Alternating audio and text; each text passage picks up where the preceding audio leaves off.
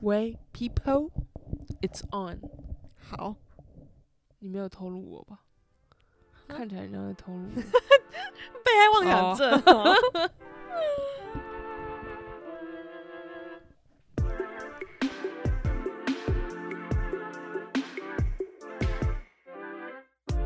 今天很难，明天更难。准备好你的生存计划，让我们一起少踩些坑吧。欢迎收听《生存计划》，Project Surviving，我是伊娜。我是伊莎。哟呼，大家，干什么？我们又回来喽。是的，哎、我要跟你讲，我上次不是去看一个剧吗？你说就是那个《疯狂理发店》，？Yep。很好看。哎、可不可以跟我大概介绍一下？因为就是你们那时候在讨论的时候，我都没有仔细听。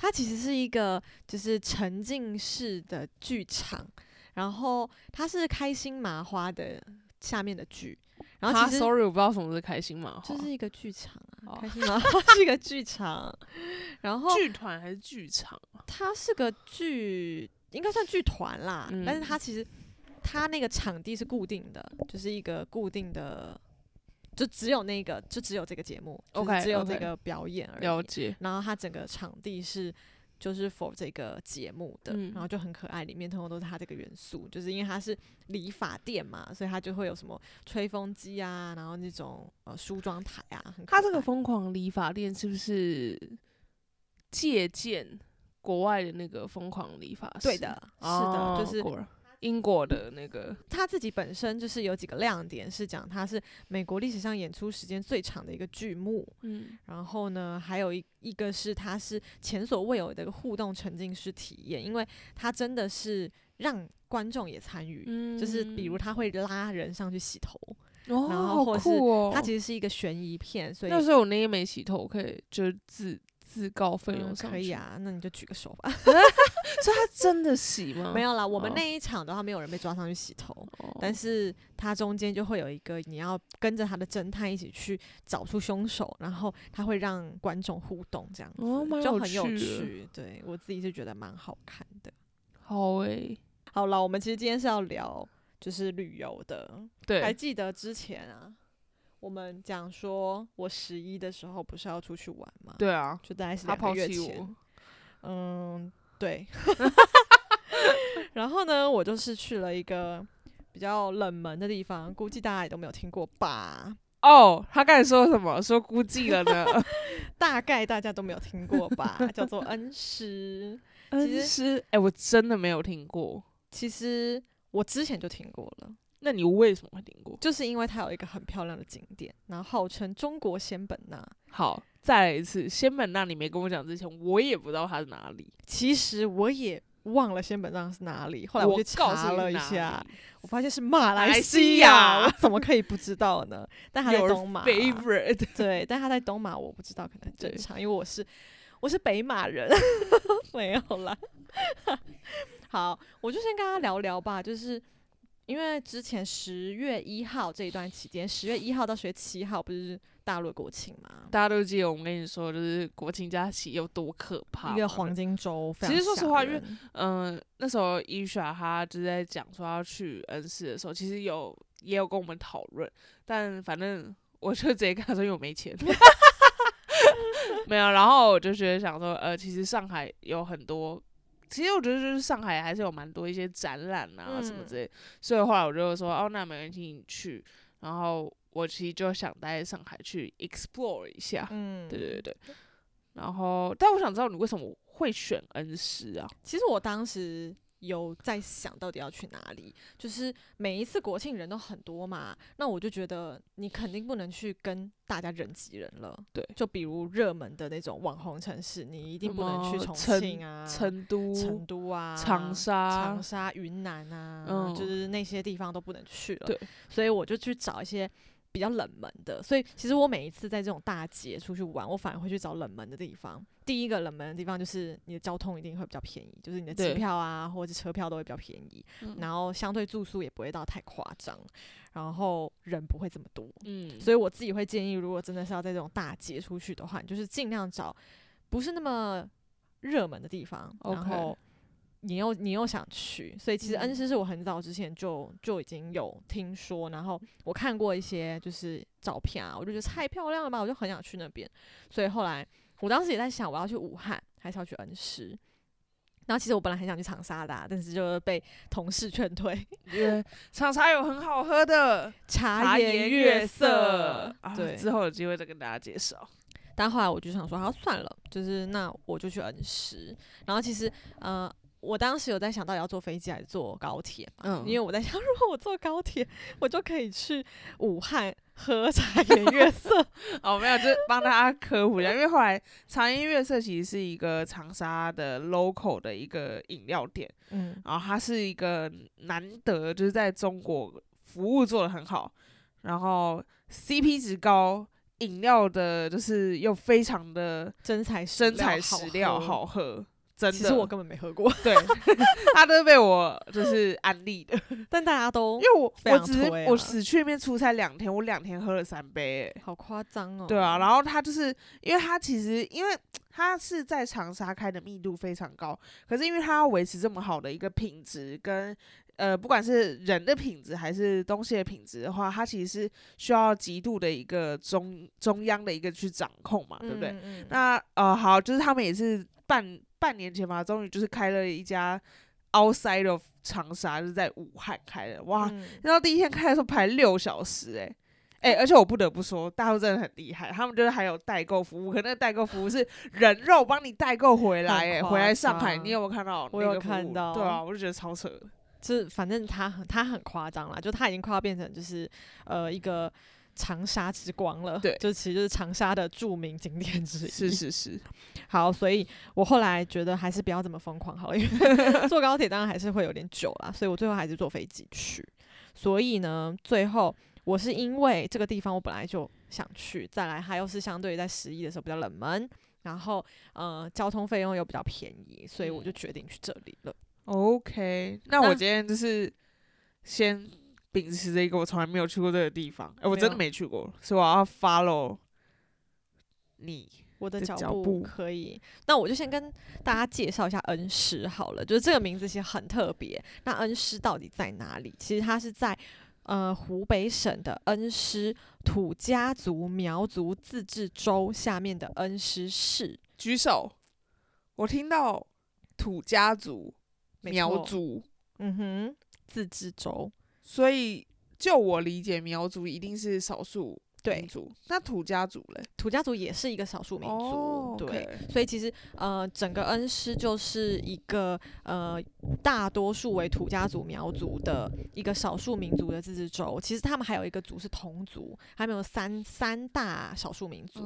对，然后呃，其实它是在整个恩施呃呃恩施其实是在整个湖北的比较偏西南方。OK，然后其实恩施也跟就是重庆啊，就是是连在一起的，所以其实很多重庆就川渝的人，四川重庆的人是很常会自驾去恩施玩的。哦，然后恩施就是有几个著名的景点，一个就是我刚才说的中国仙本那嘛，嗯就是中国仙本那之称的平山峡谷，这个峡谷是真的非常漂亮。我当时就是被这个照片给吸引，吸引对我就觉得嗯我必须一定要去这里。它就是一个很美的峡谷，然后它就是周边都是峭壁山峰，然后它的水非常非常的绿，然后你。整个就是开，就是它会有一个很有名的点，是你你坐的一个船，而且那个船是有木船跟整个透明的船，哦，然后你连就哎、我我 发现这边很喜欢就是透明的什么栈桥，对对对对，可是是我觉得船又是不一样的，因为那个透明船在那个水上，你的水又非常清澈，嗯，然后阳光再从那个峡谷洒进来的时候，哇，你就很像漂浮在一个空中的那种感觉，所以那个照片真的是拍起来非常漂亮。好的，所以呢，就是我就决定好，那这次十一的时候我就要来一个四天三夜的恩施之行。OK，那我就来跟大家介绍一下我去了哪几个景点。其实当时我们在研究，因为我跟我另外一个朋友一起去，嗯然后我们在研究这个景点的时候，有点困难的点就是，其实恩施这个地方，它的呃旅游观光算是近几年才做起来的，而且它有很多地方的，你也不要打哈欠。它有很多地方的那个高速其实是这两年才通的，啊，所以非常的算还蛮新的，有些景点都是正在大家慢慢探索当中。OK，所以它是什么三 A、四 A？有啦，有四 A 有四 A 哦景区 4A 的，哦对，这边跟大家再补充，就是大陆这边就是有分什么三 A、四 A 景区，五 A 是最好吧？对，哎、好像有到六 A 哦。有六 A 吗？对然后这时候我们有时候都会开玩笑说，就是因为你知道，就是景区人很多的时候，那个厕所就很可怕。对，然后我们有时候就说，哎、这个厕所是五 A 的，很 OK。没错。然后我这次去的这些景点呢，其实，嗯、说实在的，因为整个恩施的交通其实不是那么方便，它嗯没有什么太多的大众交通工具可以搭，所以基本上大部分人都是自驾啊，或者是包车的。哦，那你你们怎么办？我们就是我算过了，如果要整趟包车，其实还是很贵，因为它的每一个景点的距离都还蛮远的。比如我如果在哦市中心出发好了有点是，在东跟西、对南跟北这种。它有点像是你可以想象恩施市中心往嗯外辐射四周全部都有景点，OK，所以你如果基本上往同一个方向，你一天就花掉了。而且最远最远的景点，有些可能是要到四个小时车程，单趟就远哦。要四小时的，对啊，所以还蛮不方便的。那你最后有取舍吗？有，所以我最后呢，我们去了几个景点，我觉得其实还是蛮精华的吧。就是我们当时也是选了几个我们觉得最值得去的。好的，请第一个我去的就是我第一天，其实就嗯、呃下了飞机之后，我们就直接去民宿放了行李后，嗯我就去了梭布亚石林。梭布亚石林它其实算是比较近的一个景区了，就是它离恩施市区也大概一个小时而已。然后它厉害的点是，它是一个石林，然后它被称为是一个世界第一个奥陶纪石林，它可是四点六亿，不是四点六亿，好奇怪，好啦，就是四点六亿年前形成的。然后它其实就是我们很熟知的，就是克斯特地形，就是石灰岩地形。哦，OK，我想说谁熟知啊？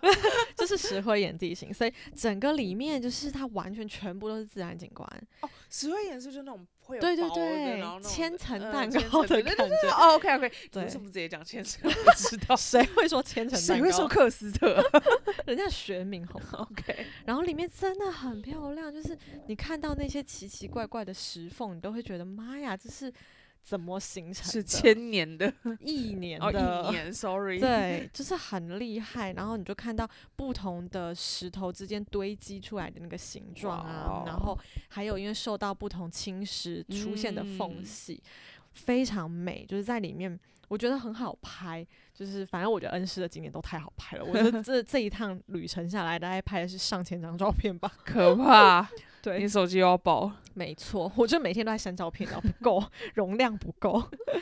然后这边其实我还蛮推的，它就是一个呃景区进去之后，其实它是可以搭那个交通车，嗯然后它有很多很多点不同点，然后你看的地方也会不一样。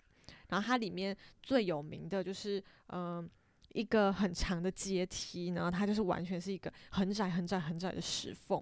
而且哦在我们去恩施的时候，那时候天气其实还是蛮热的，白天嗯很热，晚上会稍微冷一点。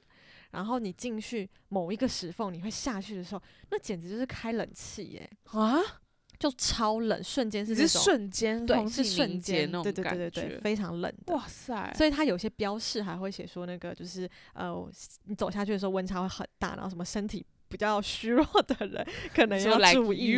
对，就就是是因为你我记得我看你的照片好像都穿短袖，对对对，其实还好啦，就是你可能只有进去几个石缝，可是你在往上爬的时候就又很热了，对，而且温度不得又恢复正，常。今年的十一假期天气太好超级好。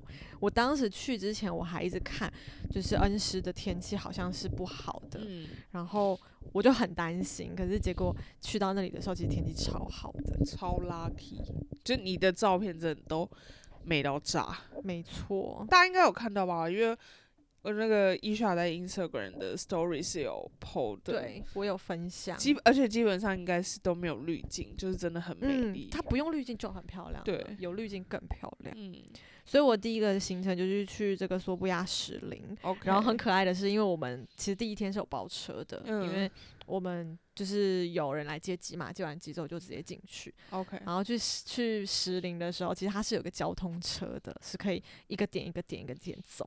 然后但是因为我们找就是呃等于是包团嘛，嗯，我们就是单人，就是呃私人私小团，家团，私嗯家。团，然后他因为进去里面认识里面景区里面的住居民这样子，所以我们当时是没有坐那个交通车，我们根本就是 VIP 行程，就是完全是那个包车的司机带着我们一个点一个点一个点走。然后嗯我们其实进去里面应该每一个点都是他靠我们的门票去刷的。嗯但我们后来是靠那个居民住在里面那个大刷姐刷脸 刷脸进每一个小景点，嗯就很好笑。然后我们就说我们第一天真的是过得太开心了，就是一个 VIP 行程。但我们第二天就变成打回平民了。所以呢，我第二天就是去了那个我被那个照片美到的平山峡谷那个景点。哇哦，就是号称中国仙本那，其实它讲的是它的湖水清澈的程度跟仙本那的那个海海水一样，嗯，就非常的美。然后呢，这里还被 CNN 评为中国最美仙境。我是相信，其实中国真的还有很多很美的仙境，但是这个地方也真的很漂亮。然后呢，它其实是位于整个呃恩施最远的一个县，叫做鹤峰鹤峰县。然后它其实算整个恩施比较呃东南的一个角落。嗯，所以这个是我所有行程里面最远的，因为它单趟就要三个小时、三四个小时的车程，欸所以我那一天就只有这个景点。对，所以我们那时候就很累。其实我们超早超早的起床，我五嗯点多就起床，我六点半就出发了，然后我们一路坐车过去。就已经花了三四个小时，我们到那边其实都中午了，嗯，因为我们还先吃饭然后再进景区。但是那边真的很美，我们的整个路线其实是从，呃，你知道它是一个峡谷对吧？对所以照道理来讲，你要进去到峡谷，你肯定是要爬到最底底，然后再所以放上来对，所以我其实一进去之后，我们就是一路往下走，我们走了好久，真的，你知道我走到脚都抖嘞、因因为我一直在下楼梯，所以我后来结束的时候，其实我膝盖超痛的。嗯，我甚至就是回来上海之后，我就觉得我膝盖有点受伤，啊，因为我痛了一阵子，我就那个礼嗯拜的膝盖都还蛮痛的。嗯嗯嗯，所以我们路线是一开始我们就一直走，一直走，一直走往谷，就是峡谷的谷底走。然后走下去之后，就开始陆续看到那个就是峡谷中的那个很漂亮的绿绿碧绿的水，哇，超美的。然后下去之后，就看到很多人开始在排队，就是要嗯搭那个网红船，是透明的那个吗？有透明的，然后也有木船。哦，我跟你讲，他们真的是非常非常就是会观光，对，就是你知道，连木船跟透明船都可以分不同的价格，然后你自己拍照跟专业摄影师拍照也有不同的价格，所以就是你自己可以选择。那请问那专业专业吗？他就是用专业相机，人专不专业我就不知道了。但我们就是自己拍啦，然后因为我还有带拍立得，我们就就自己轮流这样上去拍。哦但是很美，真的很美。到时候可以分享一些照片在那个 Instagram 给大家看。然后我们就在嗯、呃很漂亮的那个网红景点坐我们那个船拍完之后，你就要开始往上走了。然后其实你往上走，你都还是会看到不同的就是峡谷的美景啊，嗯，然后就是又可以呼吸一下森林当中的 芬多多精没错。然后就一直往上走，后来走到嗯、呃准备要往外的一个一段路的时候，它是搭船的嗯，哦，我觉得那个搭船的体验真的太好了，因为它真的很漂亮。你是在峡谷的很底，然后坐着一艘船，然后船其实会很多人，它就是一个嗯有点像那个接驳船的概念。哦，后从这个点去到准备要往出口的地方走，然后你一路就是真的很震撼的，因为你在非常深的峡谷里面，然后又在那个非常窄的峡谷缝中，然后坐在那个船上往往外开，然后那个阳光从外面洒进来的时候，就觉得你真的是在仙境，就真的很漂亮哇。塞，真的形容的，很美，然后很凉快，因为你是在峡谷里面嘛，又有水，但是你就是会觉得天啊，这真的太不可思议了。其实，呃，之前还有很多就是在平山峡谷里面不同的景点，嗯，但是后来没有被开放，是因为我记得应该是两年前，就是有发生那个突然间暴雨，落石吗？没有，是突然间那个水涨涨起来，来，对，然后哦其实是有游客死在里面的。哦所以他们后来有些区域其实是更漂亮的，但是它已经被封掉了。嗯可是我真的觉得那太漂亮了。我们后来就是往往呃出口那边走嘛，就是坐那个船，然后坐出去，反正非常非常美。那我觉得这已经无法用言语去形容，你真的必须自己去看，真的太漂亮了。哎、那我记得你不是跟我说有一对情侣，哦，对，哦，那也是一个很很好瞎笑的事情。对，那对情侣是在往下爬的时候，就那个男生非常害怕，应该明显是有惧高症。嗯嗯，嗯然后他在往下爬的时候，哦，我们那个下去的路线也不是只是石石阶而已这么简单，它其实基本上就是在一个峭壁旁边的一个步道，哦然后就只有就是扶手嘛，然后你往下看的时候，你看到的就是深不见底的峡谷，所以其实还蛮可怕的。如果真的有惧高症的人，应该是我有一点，应该是会害怕的。所以那对情侣里面那个男生就非常的害怕，他就一直跟他女朋友讲说什么：“你快牵我，你快牵我。”然后他就说：“我我真的有点不行了，怎么很害怕？”然后后来他女朋友就牵着他往下走，然后。他就一路在那边嚷嚷什么：“你不要走这么快啦，什么什么，你走这么快干嘛？很吓人呢、怎么怎么样？”然后他女朋友就好，他走慢一点，走慢一点，他要骂他说：“你这样太慢了啦，然后什么的，我们要赶快离开这边。”就然后强爬、欸，对，然后后面什么，还要跟他女朋友讲说：“你你走我后面啦，你你走我后面，我害怕。”然后我就跟我朋友讲说，这种男朋友就是不能够带回去上海。我说，如果是我，我就在这里把他推下去峡谷 里，太狠了。超烦的。然后他一路就在那边一直叫啊，然后一直说很害怕、啊，后面就会连一些大爷都看不下去，就还在那边说什么什么小伙子啊，你这样不行啊，什么什么的。然后说，如果你去哪个山怎么办啊？就他就在讲说，其他山爬上去嗯就是更可怕。然后我就觉得那个人实在是太好受了。但是他就是因为你刚才说，其实恩师他可能整个旅游不是说发展的非常的极致，嗯，但是那你在爬这些步道的时候是。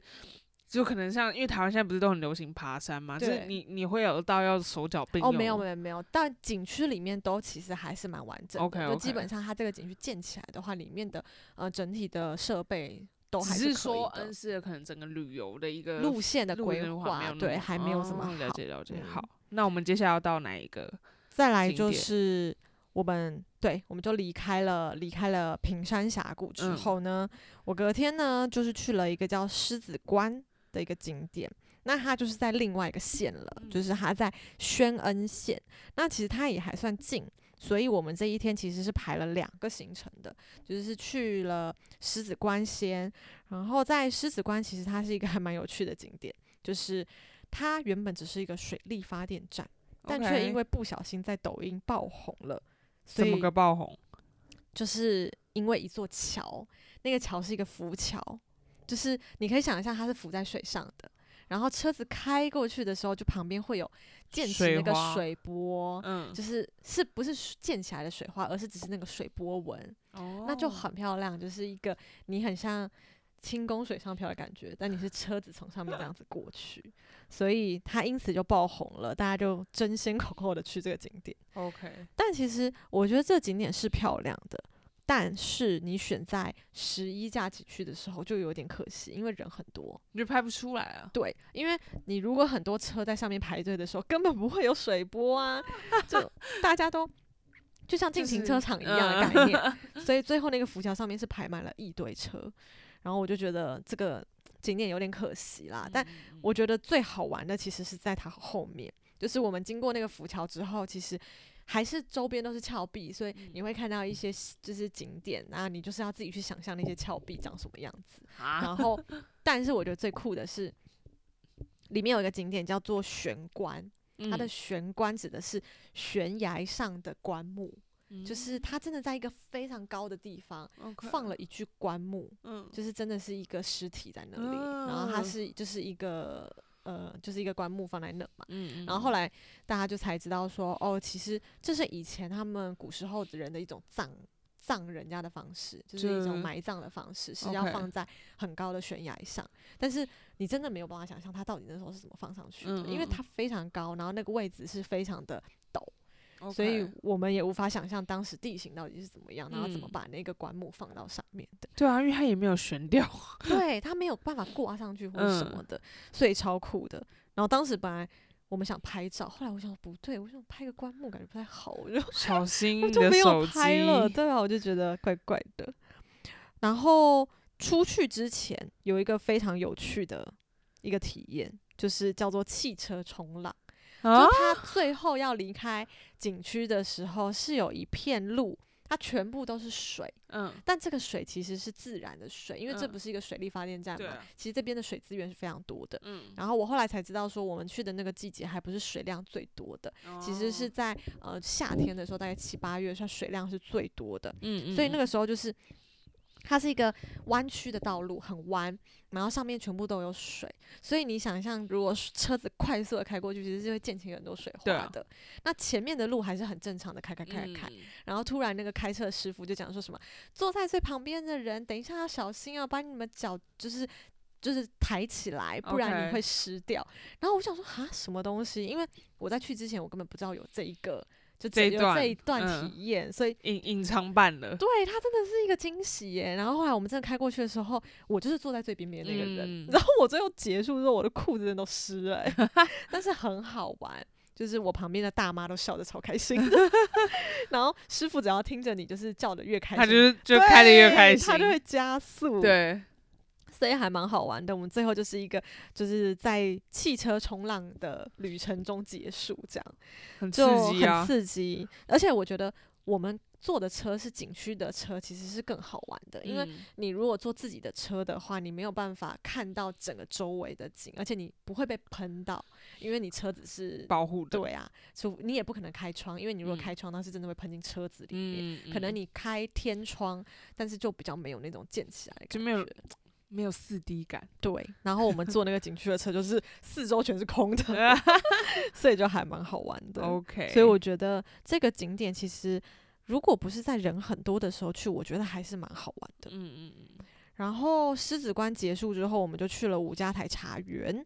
这是一个也是在宣恩县，然后它是一个历史还蛮悠久的茶园，然后这边的茶非常的有名，而且它被称为贡茶。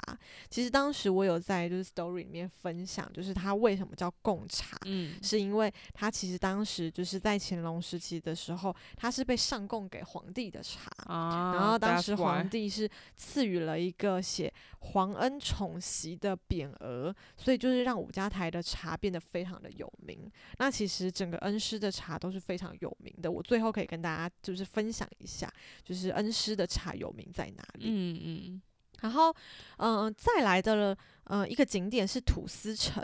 土司城其实这个景点它是在市中心，我个人就会觉得，如果你行程中有比较空闲的时候，你可以去看一下，嗯，但不一定一定要去看。那土司城它其实是一个呃，就是以前的一个古代官员所住的地方。土司其实是一个官名，我刚才 你是我觉得是吃的那个吐司，对嗯，不是的，它其实是在古代的时候，就是专门针对呃西北、西南那些少数民族的首领，他们就会被称叫做土司。然后其实土司城它算是很早以前留下来的一个建筑，但是后来其实它是有被销毁的，所以我们去的那个土司城，它是后来被就是还原的，就是重新再建起来。但虽然说它是新就是翻建的，可是嗯整体的话，你还是可以看到它以前整个土司他们过得很奢华的生活啊，然后整体的环境啊，其实你整个还是看得出来的。然后土司城的建筑都是偏黑色系的，黑色，对，黑色然后暗色系的，所以嗯你如果在那边拍照的话，还蛮适合拍大片的。而且如果你在英语的时候去拍，其实还是蛮别有一番风味的，我觉得还蛮好看的。再来是女儿城，其实女儿城就是一个很观光夜市的感觉。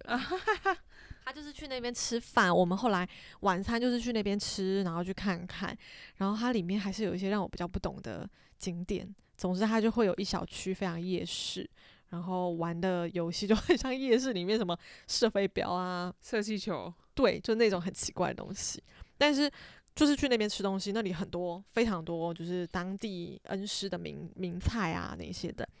那最后我要来聊聊美食。对，我就想说，你讲那么多景点，就是你知道，美食应该是旅游也是一个很重要的一个环节。没错，但是呃，说实在的，我并没有就是对恩施的美食有什么太印象深刻跟惊艳的地方。嗯，因为我觉得可能整个恩施吃的都是土家菜，我觉得土家菜比较没有到非常非常呃让人家印象深刻，或是让我特别喜欢，可能没有特别合我的口味啦。OK，那有一个很特别的食物是我从来没有吃过的，叫做河渣，听起来有点 就没食欲了，对吧？嗯是让我吃渣吗？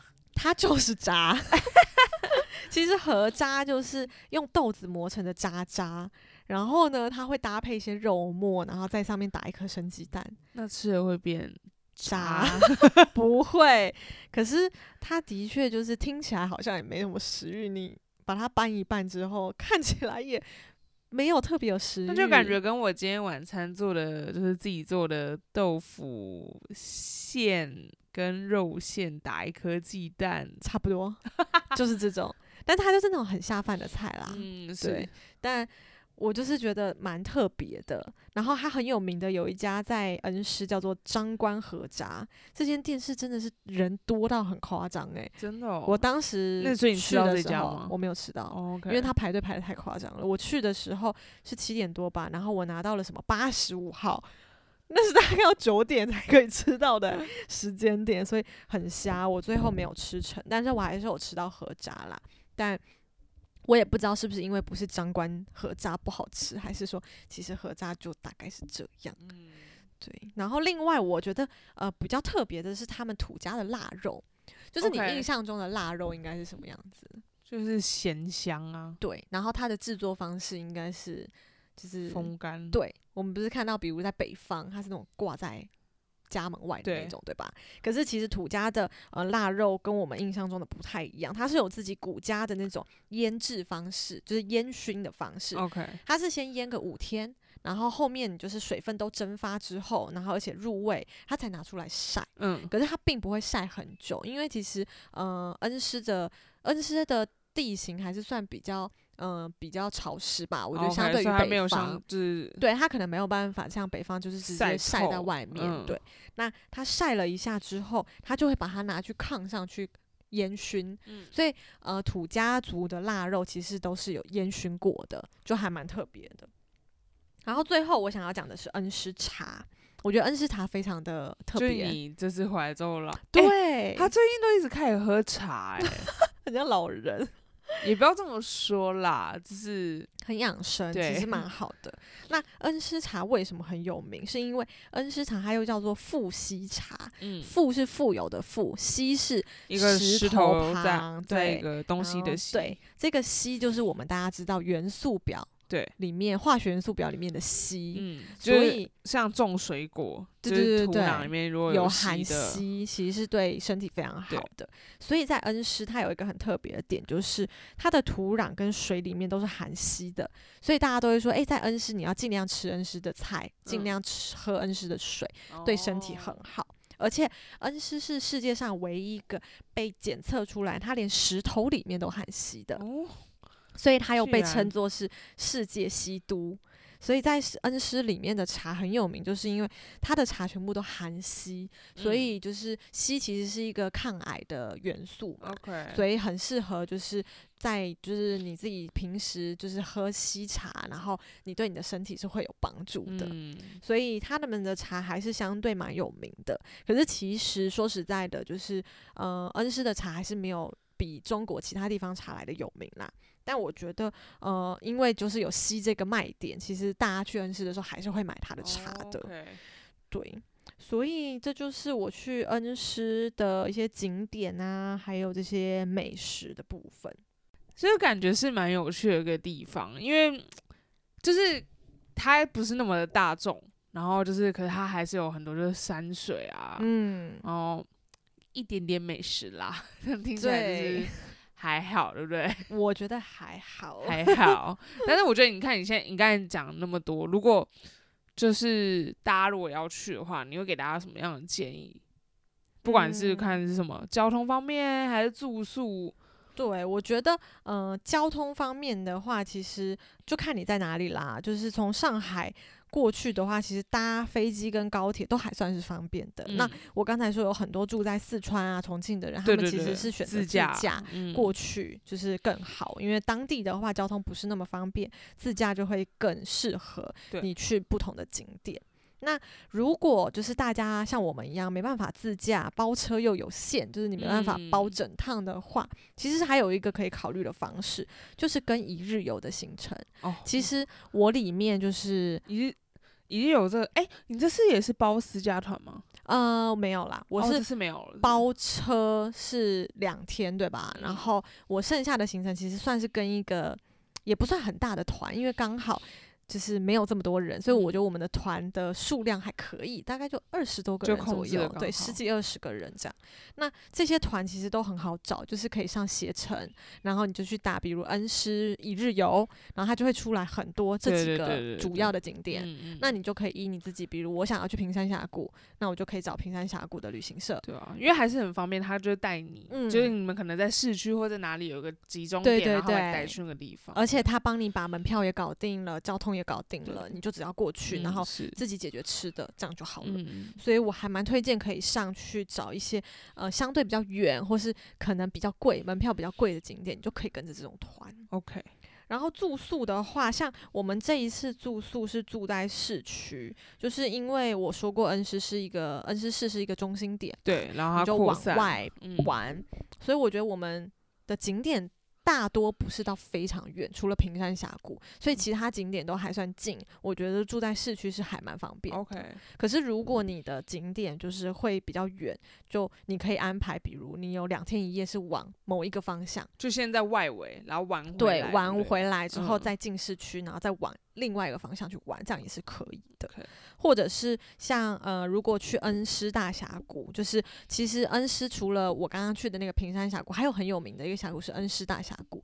但我当时没有选择恩施大峡谷的原因，就是因为我相信我的体力是没有办法 就是撑过恩施峡谷的，因为大家都说恩施大峡谷非常难爬。OK，而且它花的时间是比平山峡谷要更久的，然后又更嗯远，然后又反方向。你非常有自知之明，没错，我就放弃了这个景点。但嗯如果大家要去的话，其实还是很推荐的。如果你很能爬，然后你也很想看 这些景点的话，你可以去。而且恩施大峡谷附近有很多很漂亮的网红民宿，也很值得去嗯住一下。那就是讲了那么多，如果再让你精选，嗯你觉得一定要去的景点，我觉得这次我去了平山峡谷，我是非常推荐，嗯我觉得它很漂亮。或者是如果你几个峡谷里面必须选择的话，我觉得你可以选择去平山。嗯然后，如果你体力跟我一样不是那么好的话，那你就必须只能去平山。然后，另外一个是梭布亚石林，我我觉得石林也很很值得，嗯，因为它的风景还是跟峡谷有一些区别。就我我我我这样听下来，我觉得平山跟梭布亚亚石林石林这两个是我觉得一定要去。很有代表性吧，我觉得。嗯，然后狮子关的话，我就是建议不要在人很多的时候去，不然会有不然就点失望。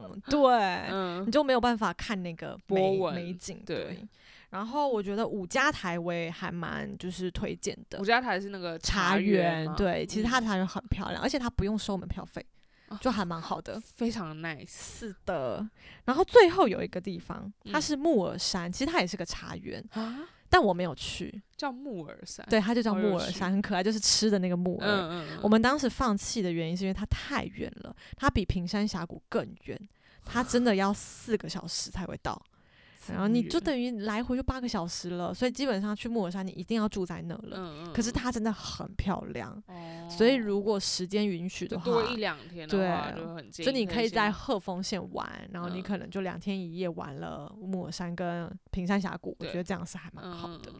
所以如果大家想去的话，我很推荐这几个景点是必须把它排进去。OK，所以就是平山峡谷啊，硕硕布雅石林，然后狮子关五家台茶园，然后时间够的话，其实我们可以再多加两天一夜，是在住在鹤峰，然后再去嗯玩木耳山，对对？没错。嗯，OK，那这个可以列入我的下一次的一个旅游行可程。以，还蛮值得去的。好的，那今天我们就到了湖北恩施一游。没错，好，那今天就到这边。那在节目结束之前，给大家一个温馨的小提醒：如果你是在 Podcast 平台收听的话，记得订阅我们的节目，给我们五颗星好评，或是留下你想和我们说的话。也请不要害羞的分享我们的节目，这样才可以让更多人找到我们。最后，如果你是习惯看图文分享的朋友们，我们的 IG 是 Project Surviving，所有新节目的上传资讯都会在 IG 上分享，请大家现在快去追踪，来和我们聊聊天吧。